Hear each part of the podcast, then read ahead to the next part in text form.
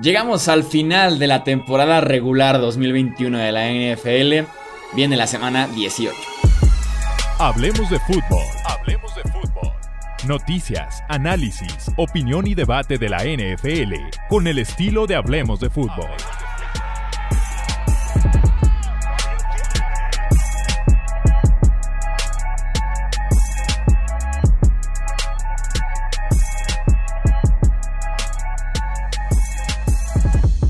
Tal amigos? ¿Cómo están? Bienvenidos a un episodio más del podcast Hablemos de Fútbol. Yo soy Jesús Sánchez, un placer estar aquí nuevamente. La primera vez en la historia del podcast que hacemos previa de la semana 18. Supongo que califica como un episodio histórico. Me acompaña Alejandro Romo para poder platicar justamente de escenarios de playoffs, previa, COVID, quiénes juegan, quiénes no juegan. Semana de muy loca. ¿Cómo estás amigo? Bienvenido. ¿Qué tal, Chuy? Buenas noches, buenos días, buenas tardes a la hora que sea que nos estén escuchando. Eh, efectivamente, un episodio, pues como dices, histórico, porque es la primera semana 18, no solo para nosotros, sino para la NFL, ¿no? Eh, desafortunadamente no nos pudo acompañar hoy nuestro amigo Tony Álvarez, pero estará de regreso para el siguiente podcast, lo más probable. Entonces le mandamos un, un fuerte abrazo a Tony, pero pues ahora sí que listísimo para, para empezar con esto antes de que se nos abalancen, por ahí ya platicábamos, creo que en el podcast anterior, si hubo semana 18 en 1993, porque hubo doble semana de descanso. Fuera de eso, sí sería la primera que tenemos desde entonces, por lo menos, casi 30 años. ¿Sí, matemáticas correctas? Sí, casi 30 años. Este. Vamos pues, tenemos que platicar. El orden esta vez va a estar un poco curioso porque más bien vamos a irnos por conferencia porque tenemos muchos escenarios de playoffs que platicar. Arranquemos por el Sunday Night Football el partido que tienen que jugar Chargers frente a los Raiders. Básicamente un partido en el que quien gana está dentro, ¿no? Que tenemos en este escenario de Las Vegas, en la Legend Stadium. ¿Quién te gusta? ¿Cuál es tu primer clave que tienes para este partido? Híjole, pues es que es ganar o morir para ambos equipos, ¿no? Entonces viene uno de los partidos, yo creo que es el partido más bien más interesante de toda la, de toda la semana 18 porque el ganador avanza, el perdedor se va a casa, ¿no? Los Raiders tienen la oportunidad de hacerlo enfrente a su gente en, en su estadio nuevo, en la primera temporada donde pueden recibir aficionados. Y los Chargers, por otro lado, tienen la oportunidad de pasar a playoffs por primera vez en la era de Justin Herbert. Es un partido bastante interesante. A mí me gustan más los Chargers en este enfrentamiento. Creo yo que son equipos muy distintos eh, de los que se enfrentaron antes en la temporada. Son completamente distintos. Traen, eh, traen jugadores lesionados. Otro equipo trae jugadores cortados por, por X o Y situación. Y en, esta, en estas circunstancias, creo yo que a pesar de que los Raiders vienen más encarrerados y a pesar de que ganaron un partido importantísimo contra un rival muy fuerte, yo creo que los Chargers son mejor equipo, mejor equipo que ellos. Y la razón principal es Justin Herbert. Creo yo que si Justin Herbert sale a dar un buen partido contra esta defensiva, simplemente no va a haber nada que los Raiders puedan hacer. Eso eh, hablando en el caso de que Herbert salga, salga fino, salga, salga con todo. Creo yo que los Raiders no van a tener la capacidad de mantener el ritmo ofensivo que, tienen los Chargers con un Herbert on fire. Sí, esa victoria que mencionas de la semana pasada de los Raiders, insisto que es tal vez la victoria más importante en la era de Derek Carr con este equipo de, Las Vegas. Y sí, en un escenario de must win, en un, en un escenario de ganar o morir, inspira mucha más confianza Justin Herbert que Derek Carr. Están ganando partidos los Raiders, pero tal vez con más juego terrestre, con Josh Jacobs, con la defensiva también teniendo buenos partidos más que Derek Carr, aunque sí ha hecho dos, tres buenas jugadas por partido, sobre todo con Hunter Renfro, ¿no? Que ha sido de los jugadores que más han mejorado este año en, la NFL. Herbert, que tuvo un buen partido en contra de los Raiders este mismo año con tres pases de touchdown. La semana pasada anotó Keenan Allen, anotó Mike Williams, Austin que le regresó de la lista de COVID-19 y sobre todo un dato bien importante para Los Ángeles, una sola captura en los últimos tres partidos para Herbert. Esa inofensiva ya ha encontrado como la combinación correcta y el buen nivel. Eh, y los Raiders pues tienen muy buen pass rush, ¿no? Max Crosby que ha sido de los mejores pass rushers, Yannick Ngaku que también ha tenido una buena campaña. Va a ser un duelo de potencias este de aquí y que podría bien definir el, el asunto en este partido. Creo yo que otro tema importante que también pudiera ser clave en este encuentro es en qué estado van a estar a la defensiva los Chargers, sobre todo la defensiva terrestre, porque no ha sido nada buena esta defensiva en 2021. En total son la defensiva 23 en yardas permitidas, pero cuando nos vamos a la parte eh, terrestre en yardas son la 30 y la 29 eh, en tema de touchdowns terrestres y van frente a Josh Jacobs que está encarrerado, que está jugando bien y que también eh, te puede definir un partido desde la posición de corredor. Definitivamente. La ventaja que tienen es que la línea ofensiva de los Raiders no es muy buena desplazando, no es muy buena llegando al bloqueo al segundo nivel, que ha sido lo que más ha afectado al equipo de, Los Ángeles y que es realmente donde más, eh, donde más peligro podrían tener, ¿no? Sin embargo, Josh Jacobs ha estado jugando muy bien, ha estado rompiendo tacleadas, ha estado encontrando muy bien los huecos y principalmente ha tenido muy buena visión de, campo en, en, estas últimas semanas, por lo cual definitivamente sí es un peligro. Pero yo no creo que les vaya a alcanzar con esta línea ofensiva para poder centrarse, para poder, digamos, desarrollar un juego, un juego, un plan de juego basado, en, eh, basado principalmente en correr, sabiendo que del otro lado está Justin Herbert, que requiere de 3-4 pases para igualarte lo que puedes hacer en un drive de 10-12 jugadas corriendo. Sí, en ese sentido, los Raiders necesitan como muy el estilo de partido para poder correr y jugar buena defensiva sin requerir de un gran juego aéreo. Afortunadamente también regresa Darren Waller, finalmente lleva cinco partidos consecutivos que se pierde primero por la rodilla y tobillo y después por el COVID. Ya va a estar jugando este tight end de Las Vegas. Escenarios de playoffs para los Raiders eh, para poder asegurar su puesto en postemporada, ganar. Su primera opción, ganar. O su segunda opción es que Indianapolis pierda y también que Pittsburgh pierda. En una de esas los Raiders se presentan a jugar este partido ya clasificados a playoffs en caso de que se den estas dos derrotas más temprano en el día, mientras que escenario de playoffs para los Chargers es ganar o empate. Cualquiera de esas dos le dan a Los Ángeles el boleto a postemporada. Y vamos viendo este partido. Yo sigo creyendo que este partido, si los Raiders se quedan fuera de playoffs, creo que pudiera ser el último de Derek Carr con Las Vegas. Sigo creyendo fuerte eso. Eh, posiblemente sí, pero también hay que ver qué pueden recibir a cambio o, qué, o de qué manera pueden mejorar a Derek Carr, ¿no? Porque creo yo que este equipo tiene un roster tan, pero tan eh, mediocre o promedio hablando de la ofensiva, que no creo yo que, que digamos, consiguiendo un quarterback no, no, nos vayamos a los extremos, o sea, no, un Rodgers, no un eh, Deshaun Watson, pero consiguiendo un quarterback que pueda ser medianamente mejor que Carr, yo no creo que haya mucha, mucha diferencia. Los Raiders tienen una de las peores líneas ofensivas, los Raiders tienen uno de los peores cuerpos de receptores de la liga, y en tight end están, están bien, en running back están bien, pero pues realmente las dos posiciones de las que más eh, depende un, un quarterback es donde más tienen problemas los Raiders, ¿no? Entonces creo yo que deshacerse de Carr lo único que haría sería crear una necesidad más para el equipo de, Las Vegas en lugar de intentar em, en lugar de intentar completar esa ofensiva. Otro partido con implicaciones fuertes de playoffs, pues los dos se siguen peleando ese último boleto es el Steelers en contra de los Ravens. También será oficialmente ahora sí el último partido de Big Ben, aunque se sintió el lunes por la noche como la despedida oficial. Esta ahora sí va a ser la última. Eh, Big Ben inicia su carrera en Baltimore, la termina en el mismo, en el mismo sitio, ¿no? Eh, con los Steelers, escenarios de playoffs, platiquemos, empecemos por esa parte porque es complicada. Para Steelers, solamente existe un escenario posible, que es victoria de Steelers más derrota de Colts más el Raiders Chargers no termine en empate. Que uno de los dos gane, pero que no termine en empate.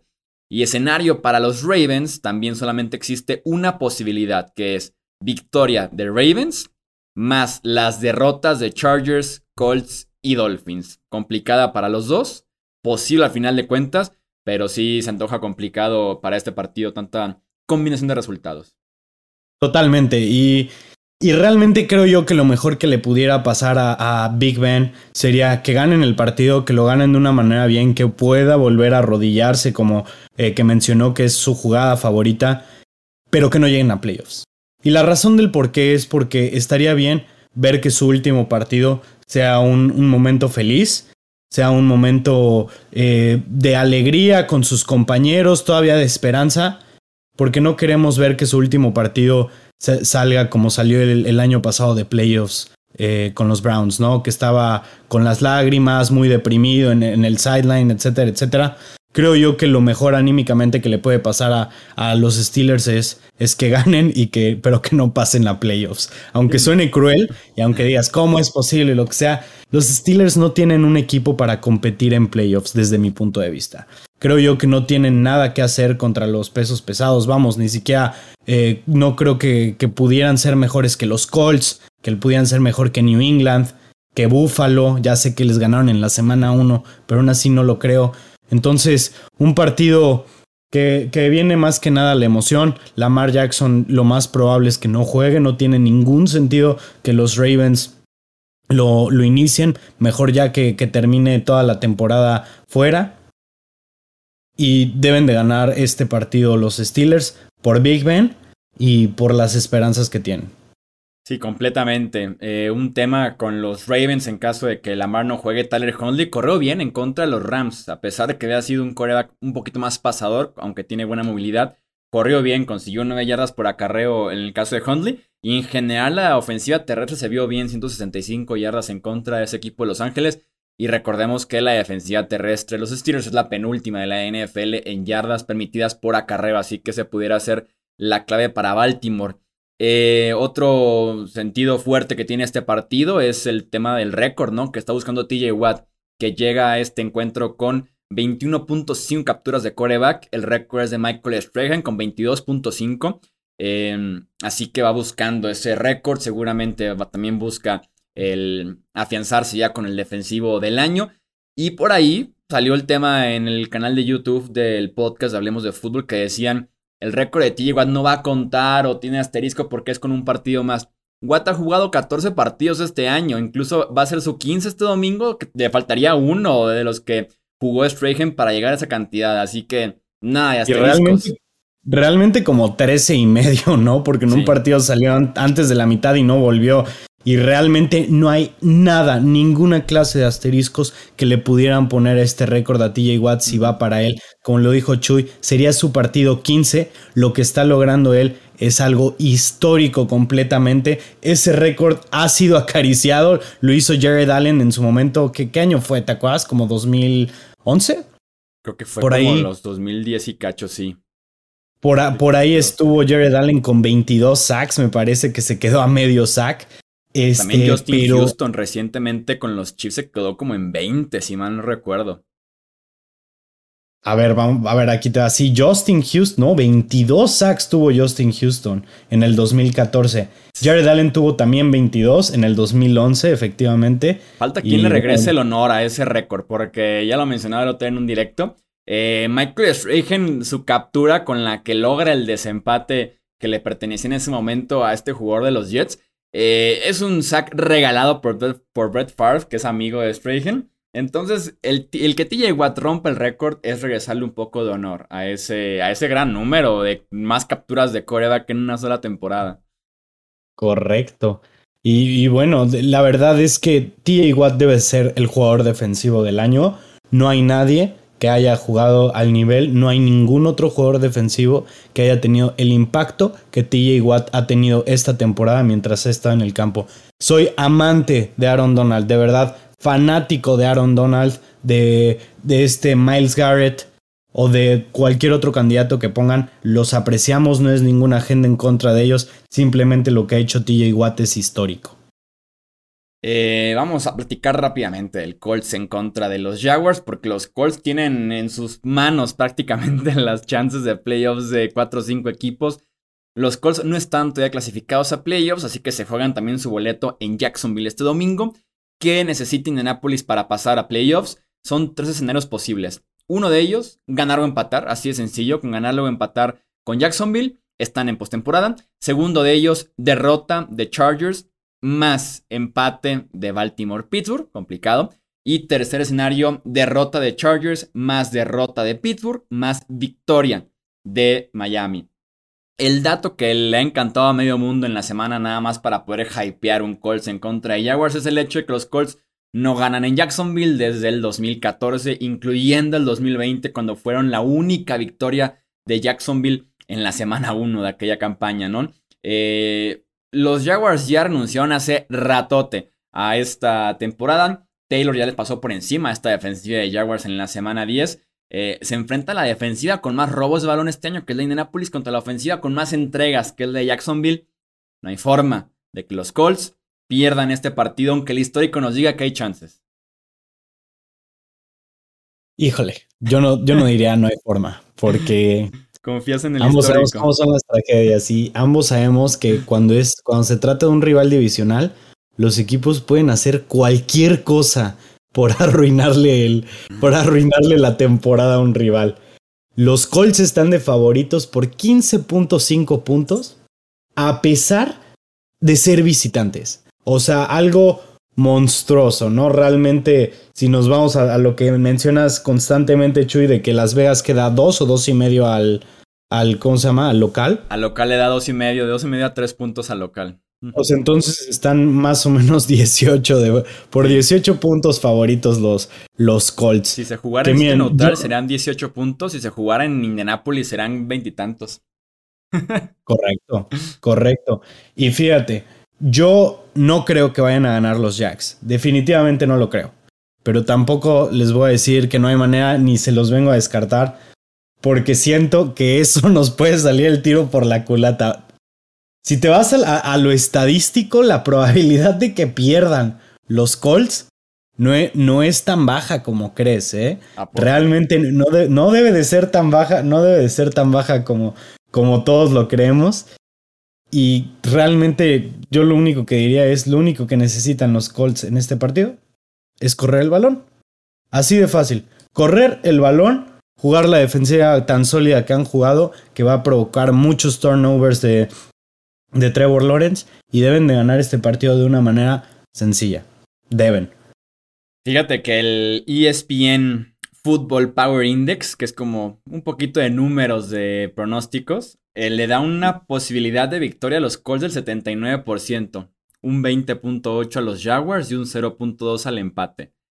Alto. Estás hablando, estás hablando de que una en cinco probabilidades tienen de ganar los Jaguars en su en, en, el, ¿cómo se llama? Estadísticamente. Entonces. Y digo, hablando de líneas, los Bills perdieron en Jacksonville, un partido que también eran favoritos por 16 puntos, según Las Vegas.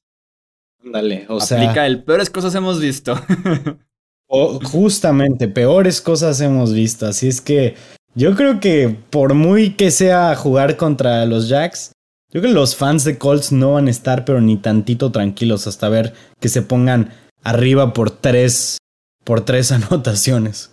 Pues tendrán de aficionados los Jaguars a sus propios eh, aficionados si es que siguen contentos con la franquicia. Y también los de Ravens, los de Raiders y los de Steelers que están esperando por ahí la derrota de, estos, de, este equipo. Eh, vámonos rápido con el resto de la conferencia americana. Vamos leyendo aquí escenarios de playoffs, alguna clave. Eh, Titans en contra de los Texans. Titans tiene posibilidad todavía de ser el primer sembrado, asegurar su primer sembrado que actualmente les pertenece. El basta con tres escenarios para eh, Tennessee. El primero de ellos es ganar. Con ganarle a Houston es primer sembrado Titans en la americana. Segundo escenario, derrota de Kansas City más derrota de Cincinnati más derrota de Nueva Inglaterra. Tercer escenario, derrotas de Kansas City y Cincinnati más victoria de Buffalo. Bueno, se, se viene un, un, partido que los, que los Titans deben de ganar fácil, ¿no? Deben de salir con todo porque es el equipo que más necesita en la NFL la semana de descanso.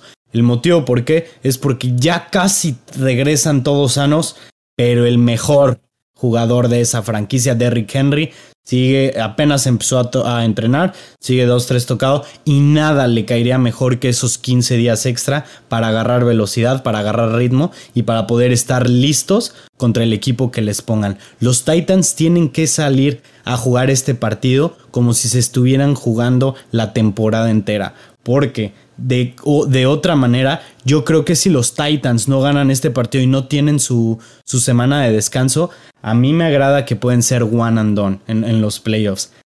Si, los, si, si tienen la, la, semana de descanso, creo yo que son mi equipo favorito en la AFC.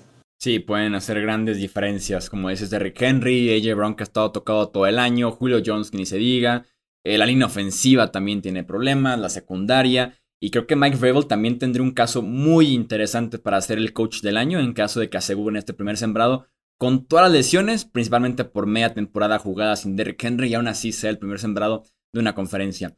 Chiefs contra Broncos, los Chiefs también se siguen buscando, se siguen peleando ese primer sembrado.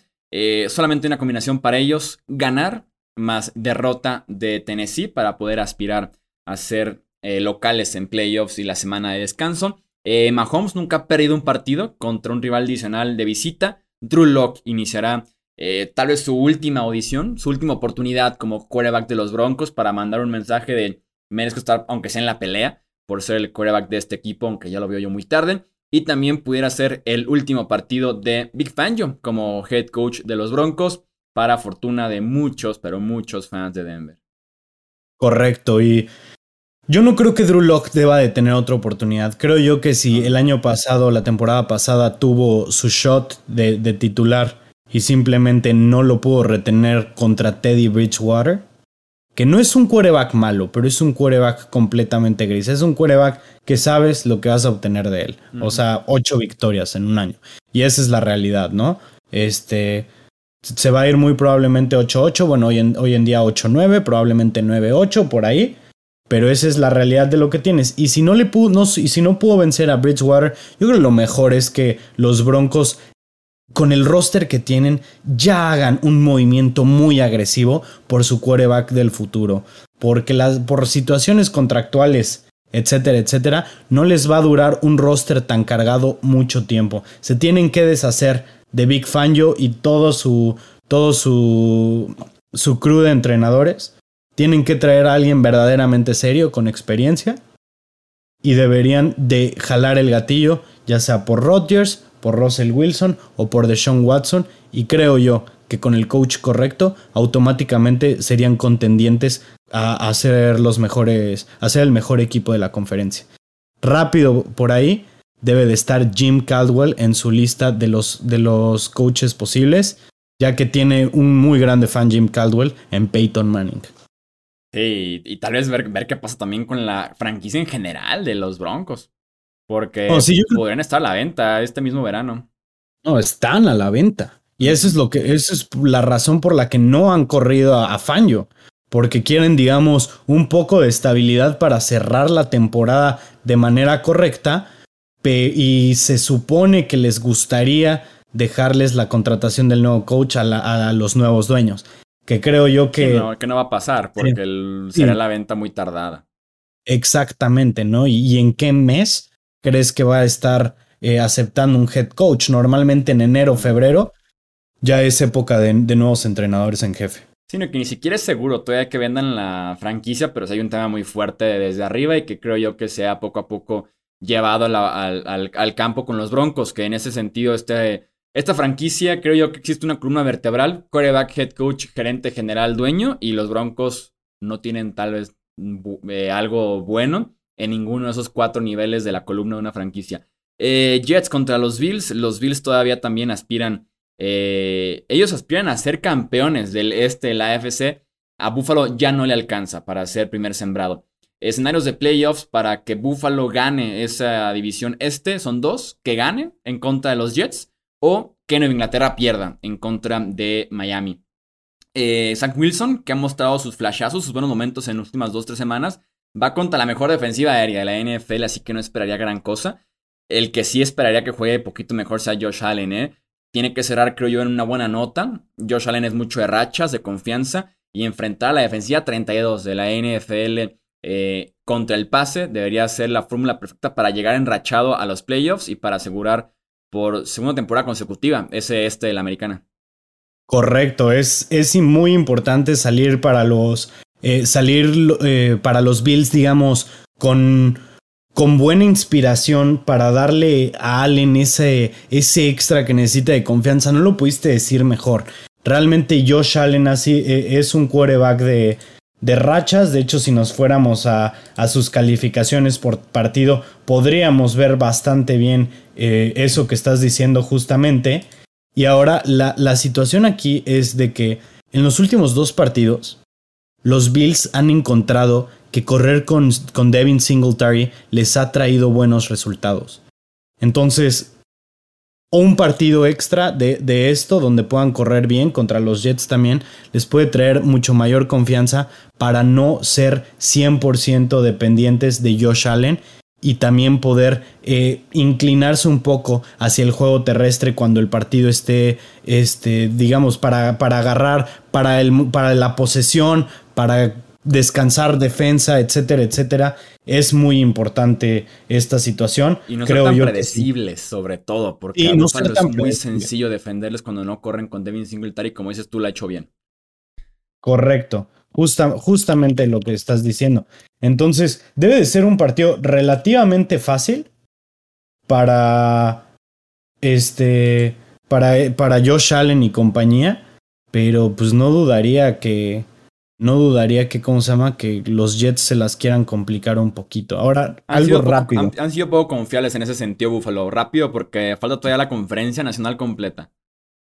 Sí, bueno, eh, efectivamente estoy revisando sus calificaciones y sí tiene sus altos, eh, sus altos y sus, y, sus bajos, ¿sabes? O sea, es mucho así de que empezó bajo, da un juego bueno, mantiene juego bueno, juego bueno, cae, a Jackson, cae en Jacksonville, sube en Jets, pero vuelve a caer en Indianapolis, New Orleans y New England y Tampa Bay, digamos medio, cae en Carolina y luego sube en New England y, sigue arriba con, con los Falcons. Entonces, Patriots contra los Dolphins, los Pats con dos escenarios de playoffs en este caso. Para ser el primer sembrado, necesitan victoria y que se junten las derrotas de Buffalo, Kansas City y Tennessee.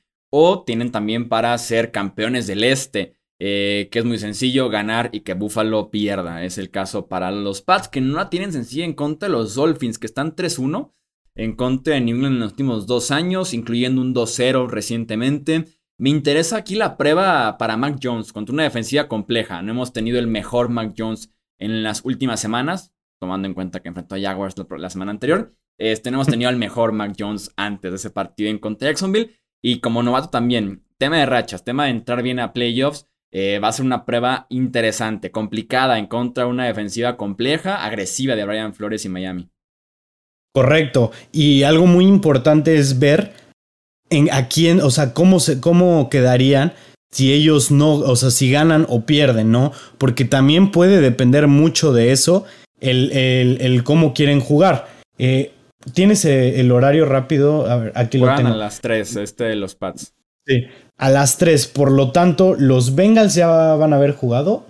Me parece que sí, ¿verdad? Sí, juegan a las 12. Ah, los Bengals ya van a haber jugado, para empezar. Y los Bills Juegan a las 3 al mismo tiempo. Los Bills también, sí, pero los Bills eh, van a salir a ganar, ¿no? para conservar eso.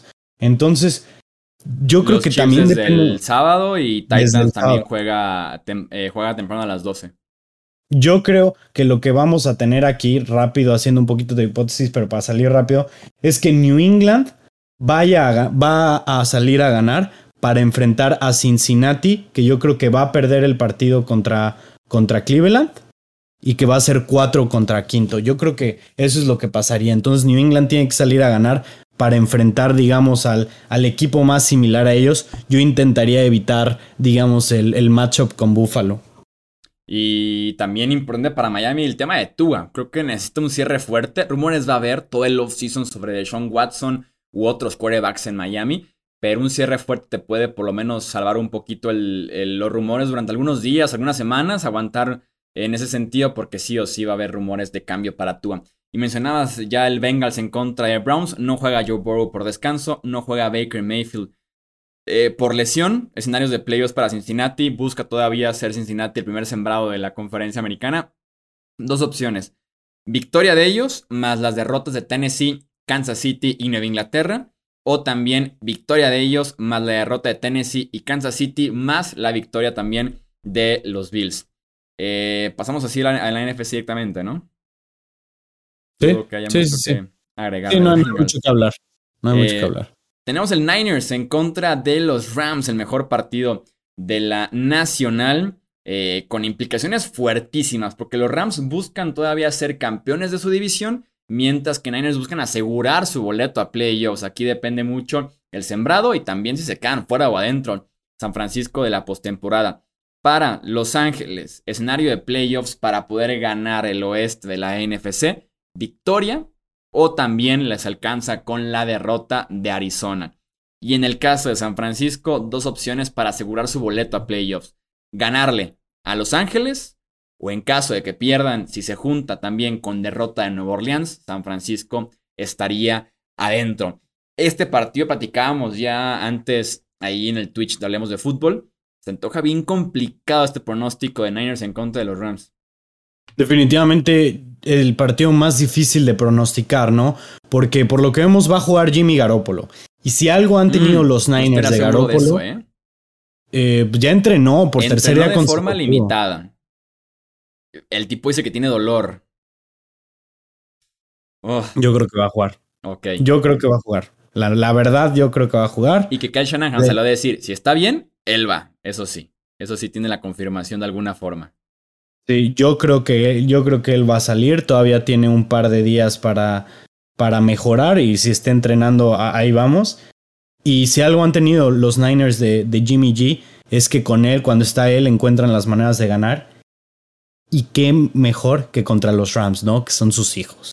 la verdad. 5-0 está Jimmy contra los Rams.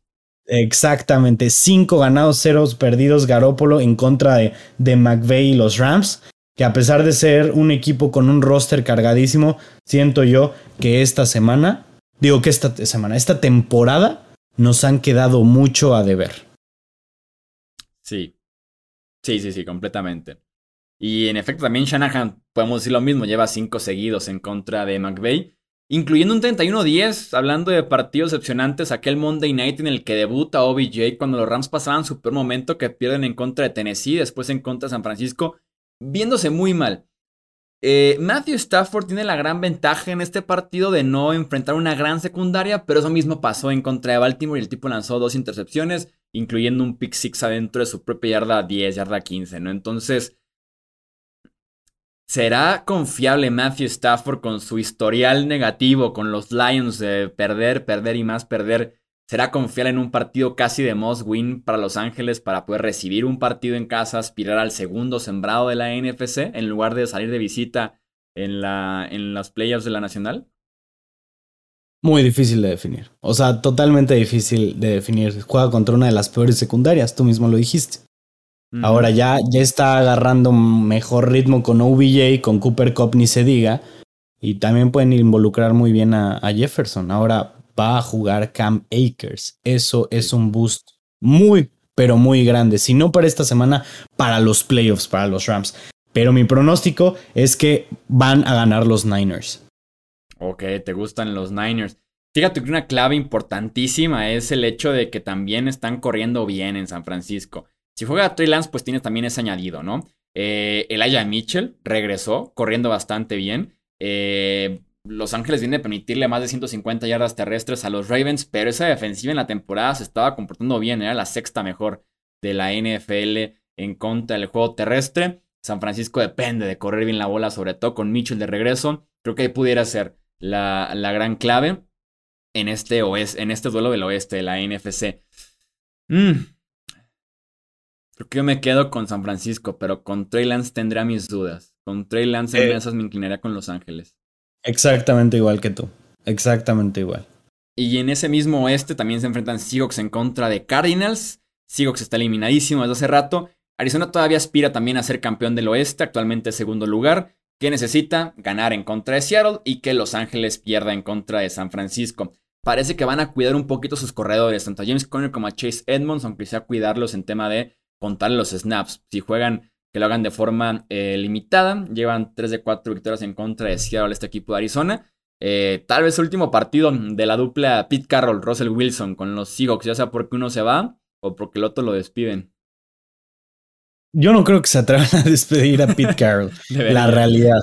¿Eh? Deberían. no, definitivamente mm. no. Definitivamente no. No te gusta Pete Carroll, pero la realidad es que ha mantenido a los, a los Seahawks en lo más alto que, que, se ha podido. Los tuvo como el equipo más fuerte durante varios años. Se un Super Bowl, otro campeonato de conferencia. Pero bueno, ya tendremos el espacio para hablar de eso. Por mientras, para los Cardinals es ganar o morir. No confío mucho en Cliff. El año pasado, cuando tenían, eh, eh, cuando tenían que ganar para pasar, este, jugaban contra el sustituto de este Jared Goff, que era John Wolford, y aún así no pudieron sacar el partido. No me gustan los Cardinals por Cliff Kingsbury. Por mucho que haya empezado la temporada muy, muy perro, ahorita ya se está hundiendo ese barco. Le ganaron unos Cowboys que no le ganan a ningún equipo con récord ganador. Yo no sé. Yo, yo digo que los Seahawks van a salir y les van a pegar a los Cardinals. Probablemente también pierdan los Niners. Digo, probablemente también pierdan los Rams. Pero por ese resultado, los Rams pasen como campeones divisionales. Fíjate que justamente el otro día estaba hablando eh, de Arizona. No me acuerdo en qué espacio, de tantas cosas que ya hacemos por acá. Pero me gusta Arizona como caballo negro de los playoffs. Digo, ya llegaremos también a ese tema en, en la previa de playoffs el hecho de Kyler Murray. Creo que Kyler Murray es de los quarterbacks especiales. Y si quitamos por ahí a Aaron Rodgers y Tom Brady, creo que Kyler Murray es el siguiente gran quarterback de, de, esta conferencia en playoffs junto a Dak, que juega muy inconsistente. Entonces creo que Murray puede hacer la gran diferencia en playoffs. Este partido debería ganarlo Arizona en contra de Seattle el otro encuentro en el que también está muy fuerte implicaciones de playoffs es el Saints contra Falcons. Los Saints se mantienen con vida. Eh, ¿Qué tienen que pasar para que el Nuevo Orleans entre a playoffs? Muy sencillo. Ganar a los Falcons y que San Francisco a esa misma hora pierda contra eh, los Rams. Con eso le alcanza a Nuevo Orleans para avanzar. Es de los mejores trabajos este año el de Sean Payton, ¿eh? lo que ha hecho con este roster que perdió a su coreback, hablando de Drew Brees, Después perdió a su otro coreback, que es James Winston. Eh, inició a Trevor Simian, también lesionado. Eh, inició después a Tyson Hill, le dio COVID. Inició a Ian Book. El tema de sus tackles eh, ofensivos, ambos lesionados gran parte del año. Michael Thomas no jugó ni un solo snap esa temporada. Alvin Camara también estuvo lesionado. O sea, un montón de adversidad. Y Nuevo Orleans está aquí en la semana 18 peleando, por supuesto, a playoffs. Y que es bastante alcanzable para los Saints el ganar y que pierda solamente otro equipo más para entrar. Correcto. Y la cuestión es que les pueden volver a tocar los box, ¿eh? En caso de que. Uh. bueno, no. No, no, no. No, porque en caso de que los. De que los, o sea, para entrar necesitan que los Rams ganen.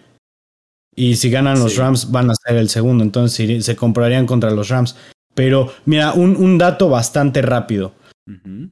Los Saints tienen el récord de más titulares iniciados en una, de más titulares distintos iniciados en una temporada con 58. Eso es completamente una locura. El trabajo que ha hecho Sean Payton es impresionante, pero también el trabajo que ha hecho Dennis Allen con esa defensiva también no puede pasar por debajo del agua. Muy buen coach, muy buen coordinador defensivo. Ya tuvo su shot como head coach, no la armó. Probablemente después de ver lo que ha hecho estas últimas tres temporadas con, e, con esa defensiva, probablemente tenga otro, otro shot por ahí.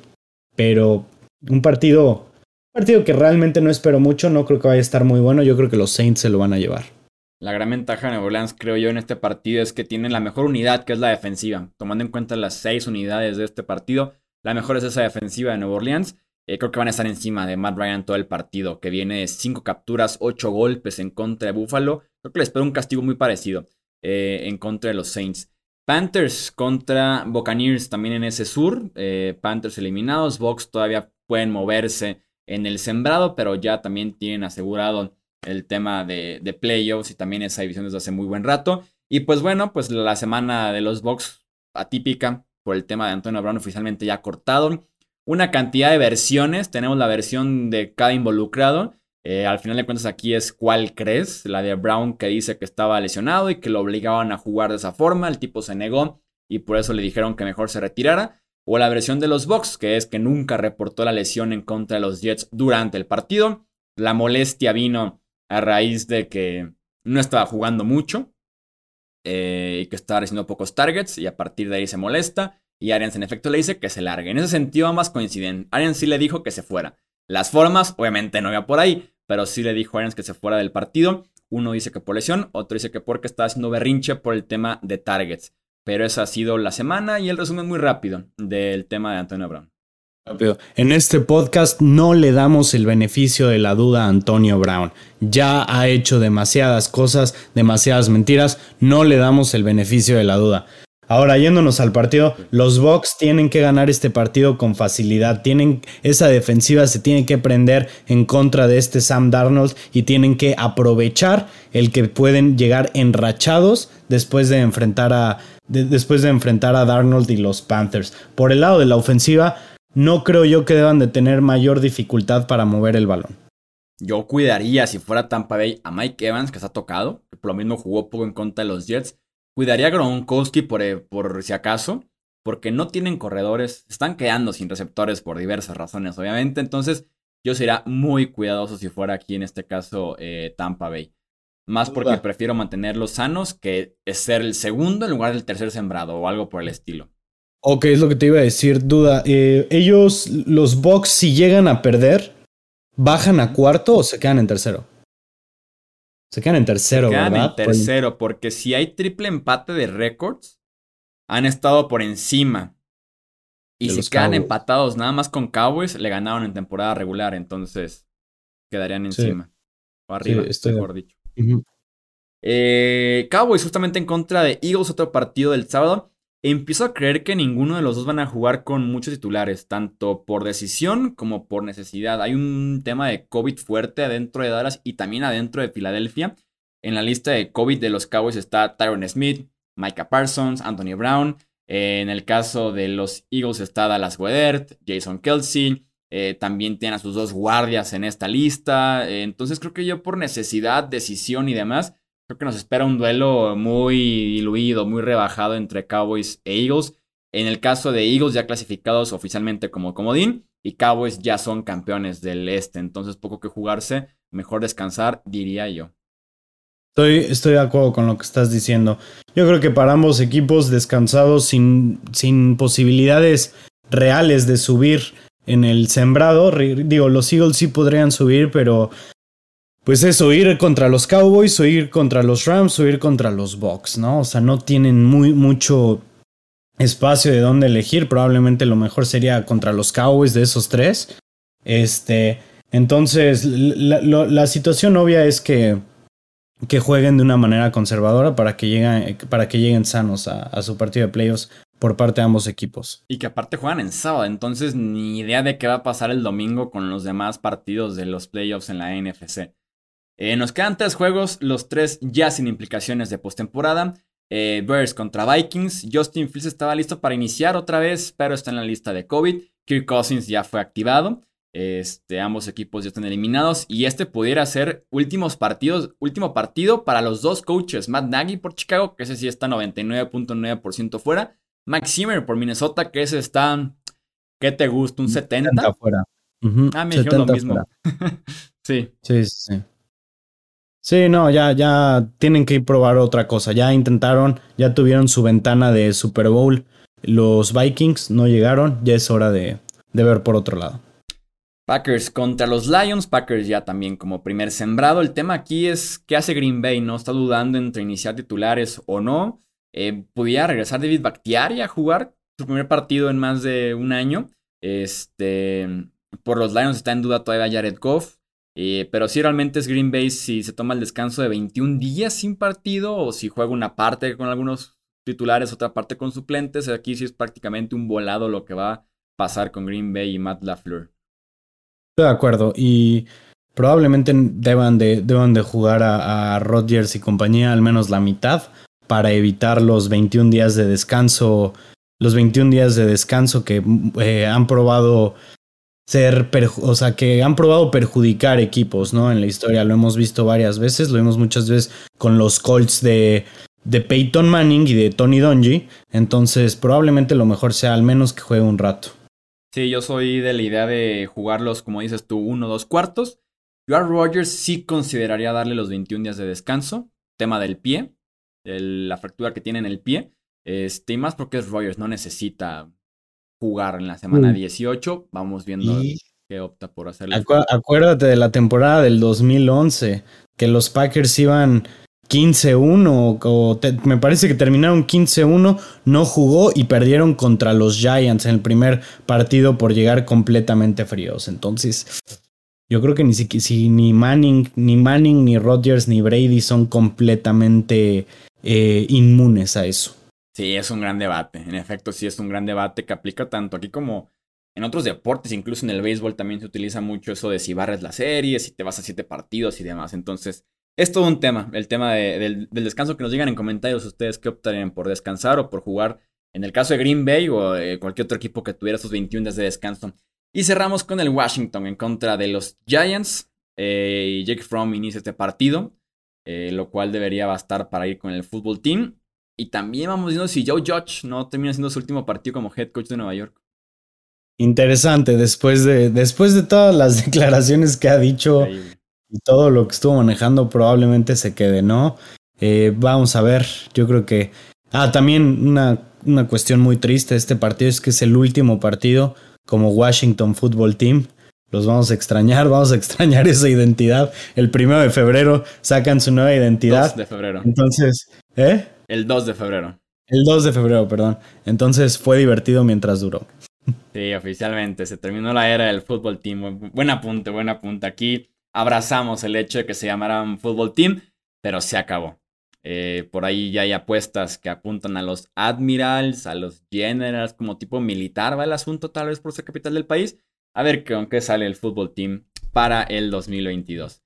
Eso es todo entonces por este episodio del podcast de Hablemos de Fútbol. Recuerden que estaremos ahí en redes sociales actualizando escenarios de playoffs, campeones divisionales, la imagen final el domingo por la noche. Así que Twitter, Facebook e Instagram nos encuentran como Hablemos de Fútbol. Y pues oficialmente la última previa de temporada regular. La siguiente vez estaremos analizando semana 18 y después haciendo la previa de la ronda de comodines ya de la postemporada, temporada 2021 de la NFL. A nombre de Alejandro Romo, yo soy Jesús Sánchez y eso es todo por este episodio. Gracias por escuchar el podcast de Hablemos de Fútbol. Para más, no olvides seguirnos en redes sociales y visitar hablemosdefutbol.com.